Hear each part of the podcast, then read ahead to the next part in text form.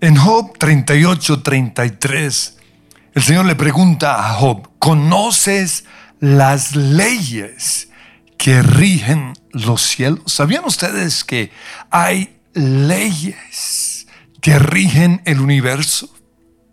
En uh, Jeremías 33, 25 Dios dice, si yo no hubiera establecido mi pacto con el día ni con la noche, ni hubiera fijado las leyes que rigen el cielo y la tierra. Nosotros creemos en esas leyes, leyes espirituales que rigen el cielo y la tierra. Y todas estas leyes son universales. ¿Qué quiero decir con eso? Que, que no, no se aplican solo para los cristianos. Todo el mundo puede ver el resultado de estas leyes en sus vidas. Por esa razón, los mormones prosperan, los judíos prosperan, y es porque cumplen con la ley espiritual de dar sus diezmos. Aún personas que no creen en Dios se benefician por estas leyes espirituales, como por ejemplo pensar lo bueno, la confesión positiva, soñar o visualizar la tierra prometida. Y, los cristianos que nos critican a nosotros que enseñamos y creemos en las leyes espirituales. Dicen que nosotros estamos haciendo prácticas de la nueva era, del pensamiento positivo o, de la yoga. Pero no es así. Son ellos los que están copiando las leyes espirituales que Dios dejó en su palabra. Vuelvo a leer Job 38, 33. ¿Conoces las leyes que rigen los cielos? ¿Cuáles son algunas de esas leyes? Pues en primer lugar, la Biblia nos dice en Romanos 6:23 que la paga o la consecuencia del pecado es la muerte. Toda persona que peca va a pagar las consecuencias de su pecado y es la muerte. Muerte en vida, muerte espiritual, pero también muerte eterna. En Génesis capítulo 2, versículo 15 dice, Dios el Señor tomó al hombre y lo puso en el jardín del Edén para que lo cultivara y lo cuidara y le dio este mandato, puedes comer de todos los árboles del jardín, pero del árbol del conocimiento del bien y del mal no deberás comer, porque el día que de él comas, ciertamente morirás. Esa es la primera ley espiritual. La paga del pecado es la muerte. Y de, estas, de esta ley se desprenden otras leyes, como por ejemplo números 32, 23 dice, su pecado los alcanzará. Y esto significa que tarde o temprano todos pagarán por su pecado.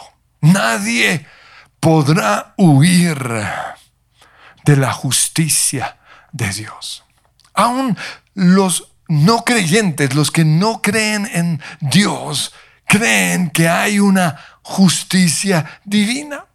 Por ejemplo, cuando Pablo estaba en ese barco camino a Roma y, naufragó el barco y ellos lograron llegar vivos a la isla de Malta. La Biblia dice que Pablo comenzó a recoger leña por allí. Y de repente una serpiente venenosa lo mordió. Por eso dice en Hechos 28:4, los isleños se pusieron a comentar entre sí. Sin duda, este hombre es un asesino, pues aunque se salvó del mar, la justicia divina no va a consentir que siga con vida. Esa es una ley espiritual. Hay justicia divina. Lo vemos también en el Salmo 73, en donde el salmista dice, por poco se desviaron mis pies, por poco tropecé. ¿Y por qué razón? Él dice, porque yo veía gente que no creía en Dios, gente mala, pero les iba bien en la vida. Todo les salía bien, no padecían de enfermedades, eran personas afortunadas. Y él estuvo a punto de caer por eso en el versículo 13 él dijo, ¿de qué me sirve mantener mi corazón limpio? ¿De qué sirve ser santo? Pero luego el versículo 17 él dice, hasta que entré en el santuario de Dios y allí comprendí cuál será el destino de los malvados. Tarde o temprano la justicia divina se manifestará. El criminal, el asesino, el abusador, el ladrón, el mentiroso, pagará las consecuencias de su pecado porque nuestro pecado nos alcanzará. Pero también la Biblia nos muestra que nuestro pecado no solo nos afecta a nosotros, sino que también afecta a las generaciones siguientes. Con respecto al pecado de Adán, en Romanos 5:12 dice, por medio de un solo hombre, el pecado entró en el mundo. Y por medio del pecado entró la muerte.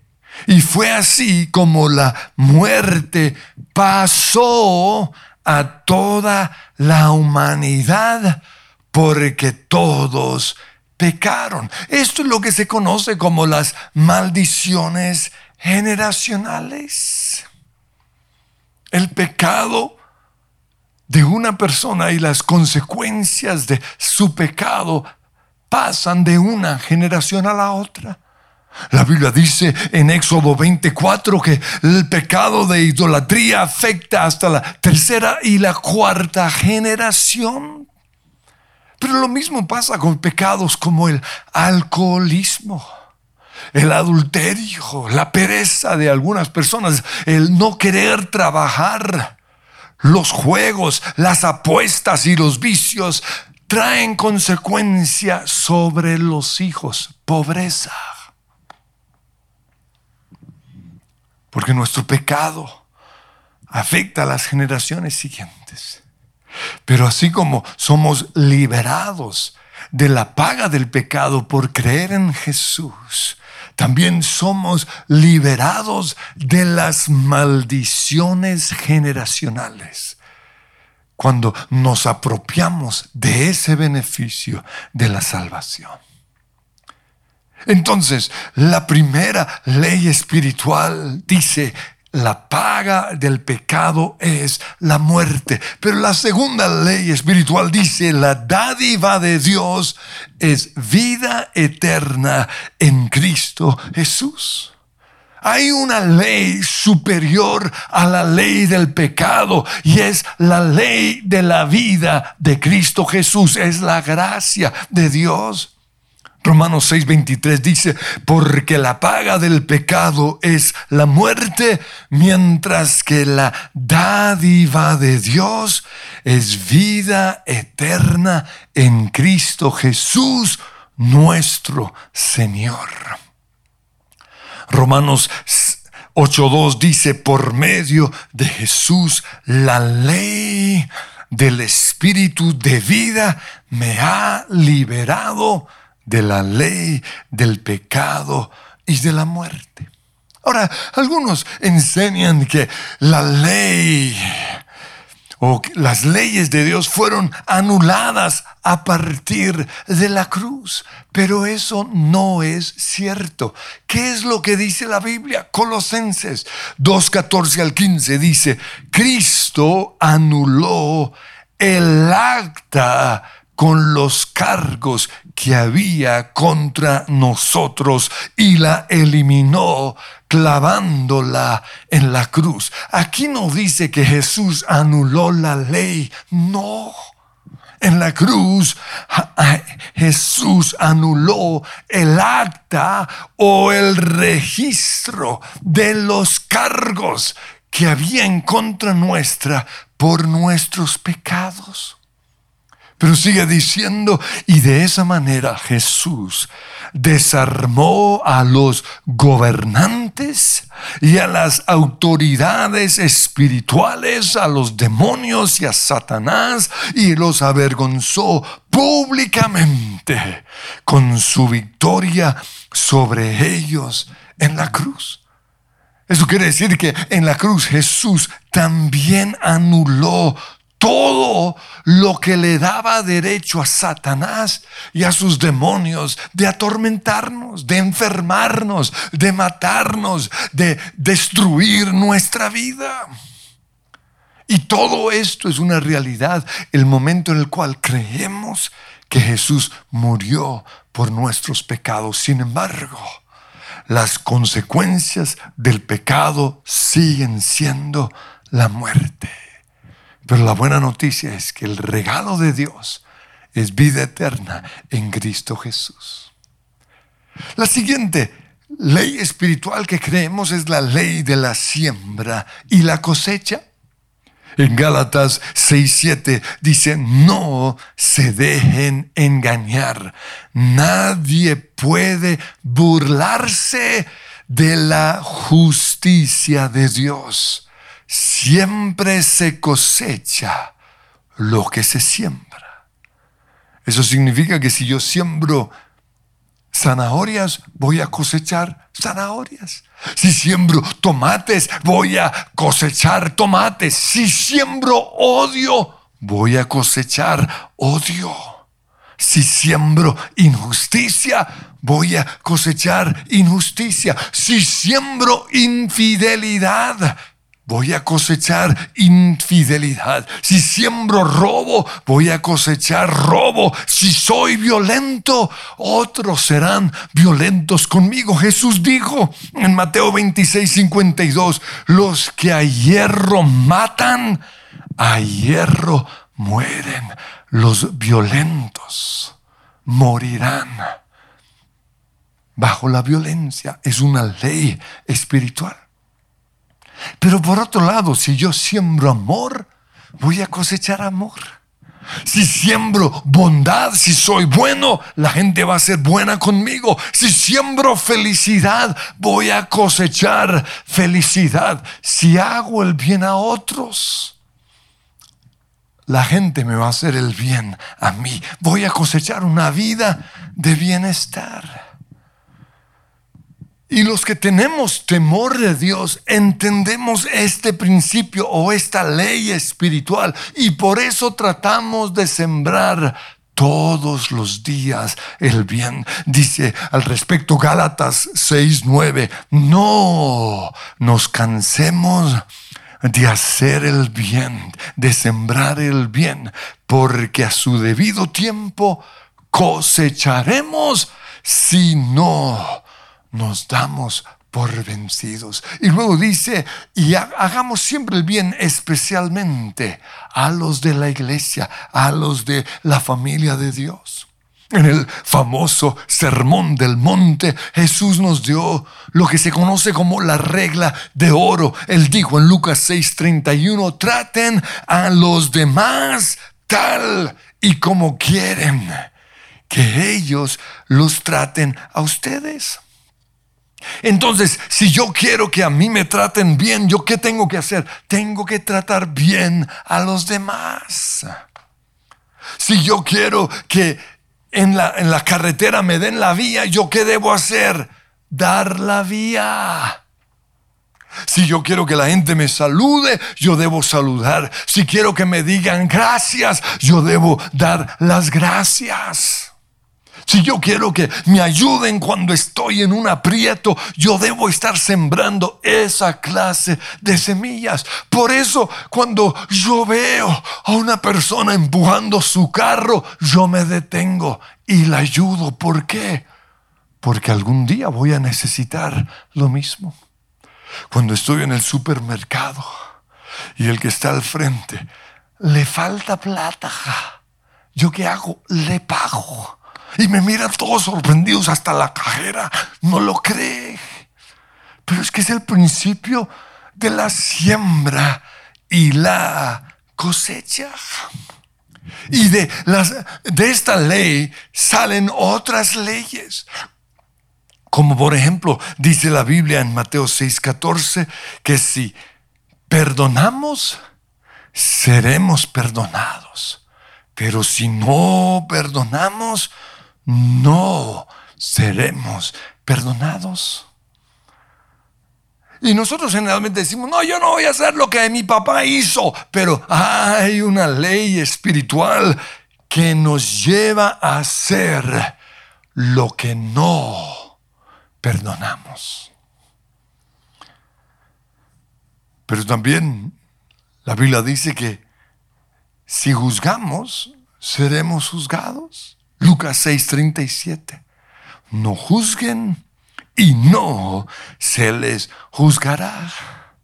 Y en Mateo 7:2 dice que cada persona determina la medida de gracia bajo la cual va a vivir. Si somos duros con otros, la vida será dura con nosotros. Si somos misericordiosos, la vida será misericordiosa con nosotros. Es una ley espiritual, dice Mateo 7.2. El criterio que usen para juzgar a otros es el criterio o la medida con el que se les juzgará a ustedes. Dentro de la ley de la siembra y la cosecha encontramos otra ley, es la ley del diezmo, que garantiza prosperidad. Si yo quiero ser próspero, debo dar mis diezmos.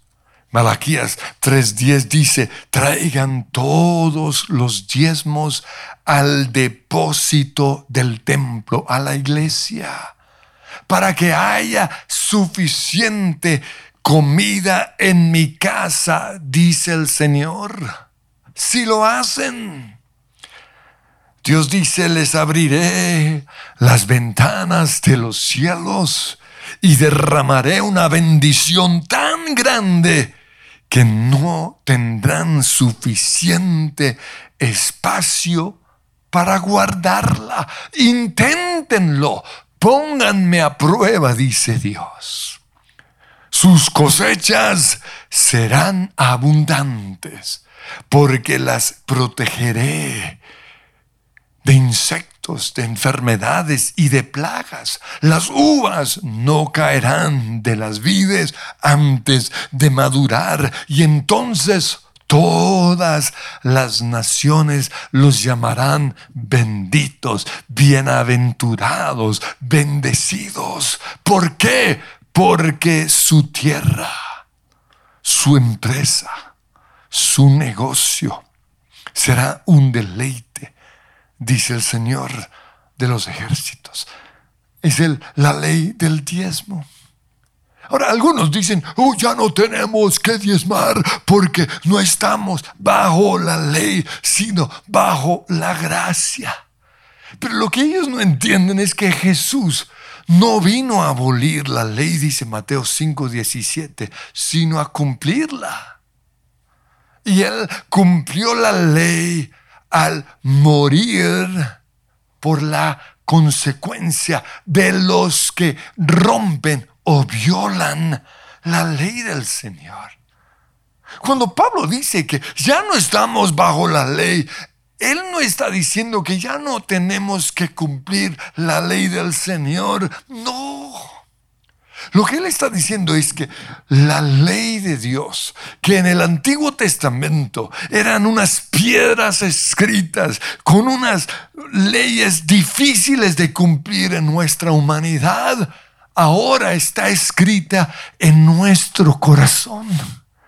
Ya no es un yugo difícil de cumplir, sino que ahora es un deleite. Y ahora todo lo puedo en Cristo, dice Filipenses 4:13, que me fortalece. Entonces, el diezmo es una ley espiritual que garantiza prosperidad. Pero de esta ley también se desprende otra, y es la que encontramos en Lucas 6:38. Den y recibirán.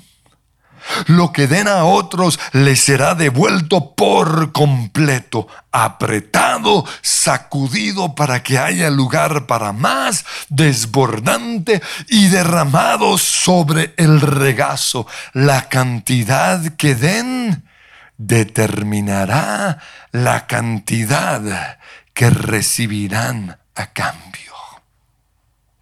Los diezmos le pertenecen a Dios. Por eso lo damos a la iglesia.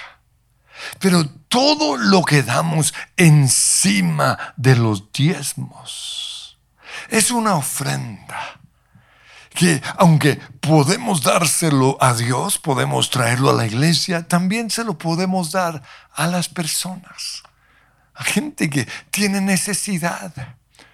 Pueden ser nuestras familiares, nuestros amigos, gente de la iglesia o personas que encontramos en la calle.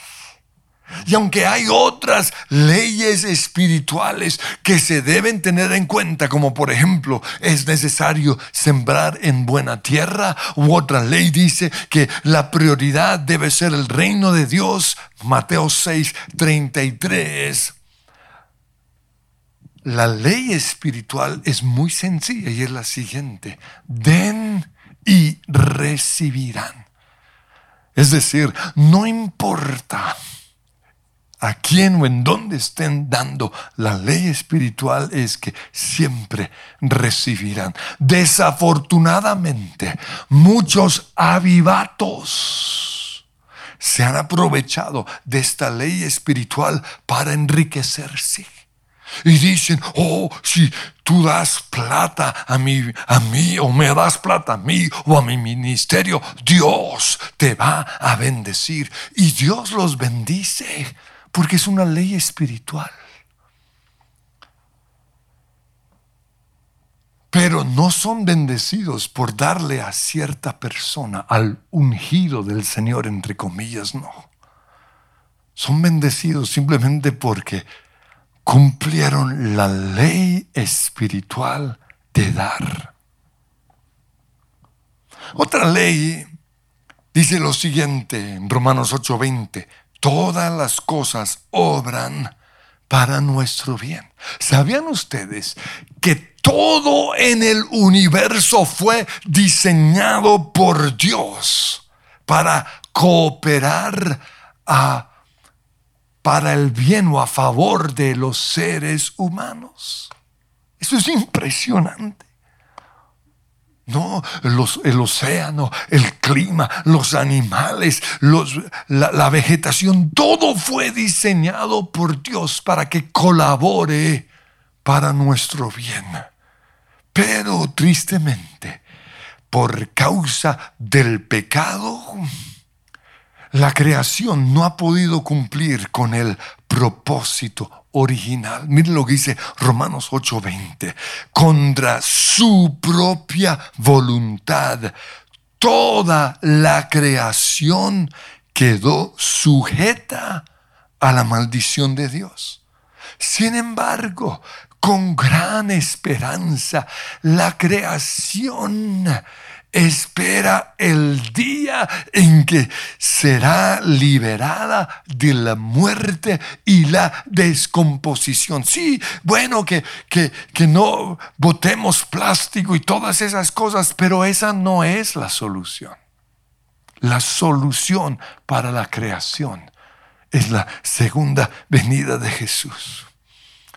Porque dice que ese día se unirá la creación a la gloria de los hijos de Dios. Pues sabemos que hasta el día de hoy toda la creación gime de angustia como si tuviera dolores de parto. ¿Por qué gime? Porque no puede cumplir el propósito para el cual fue creada. Y es cual colaborar para el bien del ser humano, porque nosotros somos la corona de la creación de Dios. Y el mundo trabaja para nosotros. Pero por causa del pecado, como ya dije, eso ya no sucede. Sin embargo, para nosotros, los que creemos en Jesús. La Biblia dice que Dios hace que todas las cosas obren o cooperen para nuestro bien. Romanos 8:28 dice, y sabemos que Dios hace que todas las cosas cooperen para el bien de quienes lo aman. Esta es una ley espiritual que tenemos que creer. El mundo trabaja para el bien de los hijos de Dios. Entonces no son coincidencias, todo es parte del propósito del gran plan de Dios. Pero para que esto suceda, tenemos que aplicar la siguiente ley espiritual y es la de dar gracias por todo, como dice 1 Tesalonicenses 5, 18. En otra traducción dice, sean agradecidos en toda circunstancia o en toda situación. Según de Corintios 6:10 dice, aparentemente triste, pero no siempre alegres. Y en Santiago 1:4 en la Reina Valera dice, tened por sumo gozo cuando os halléis en diversas pruebas cuando nosotros le damos gracias a Dios por todo, tanto lo bueno como lo malo. Cuando le damos gracias a Dios y alzamos las manos en medio de la adversidad, en ese momento se activa la ley espiritual de Romanos 8:28 que dice, Dios dispone que todas las cosas en el universo trabajen obren para nuestro bien. Son leyes espirituales que tenemos que creer. Pero otra ley espiritual la encontramos en Mateo 8:13 y dice, todo se hará conforme hemos creído. Si creemos que todo va a salir mal, todo va a salir mal. Si creemos que nos vamos a enfermar, nos vamos a enfermar. Si creemos que nos van a robar, nos van a atracar o lo que sea, nos van a robar. ¿Por qué? Porque la Biblia dice, todo se hará tal como creíste. Es una ley espiritual. Por eso, si creemos que todo va a salir bien, todo va a salir bien. Si creemos que somos sanos, nos vamos a sanar. Si creemos que nada ni nadie nos podrá hacer daño, nada nos podrá hacer daño. Es una ley espiritual. Lo encontramos en Proverbios 23, 7. En la Reina Valera dice, porque cuál es su pensamiento en, pensamiento en su corazón, tal es él. Somos lo que pensamos, lo que creemos. Por eso en Mateo 6 Jesús enseñó que el enojo es tan grave como el asesinato. ¿Y saben por qué? Porque una persona que está enojada puede terminar asesinando a otro. Jesús también dijo que la lujuria es tan grave como el adulterio, porque lo que pensamos se vuelve o se puede volver una realidad. La mujer que padecía de esas hemorragias terribles pensó, si toco el borde del vestido del Señor, seré sana. Y fue sana. ¿Saben por qué? Porque es una ley espiritual. En el mundo lo llaman el poder del pensamiento positivo. Eso no es cierto. Ahora algunos pueden con su, su mente positiva lograr ciertas cosas, pero el principio es este. No se trata simplemente de creer. La Biblia dice en Marcos 11, 22, tengan fe en Dios. Todo se hará conforme has creído si crees en Dios. Pero también si eso que estás creyendo es la voluntad de Dios. Otro principio espiritual es así de sencillo. Lo que dices, recibes es tremendo. Nuestras palabras tienen poder para bien o para mal, para sanar o para enfermar, para edificar o para destruir, para dar vida o para dar muerte, como dice Proverbios 18, 21. Es una ley espiritual. Por eso Cuidado con lo que sale de tu boca. Y esta ley, si la unimos con otra ley, es el principio del acuerdo. Hace cosas tremendas.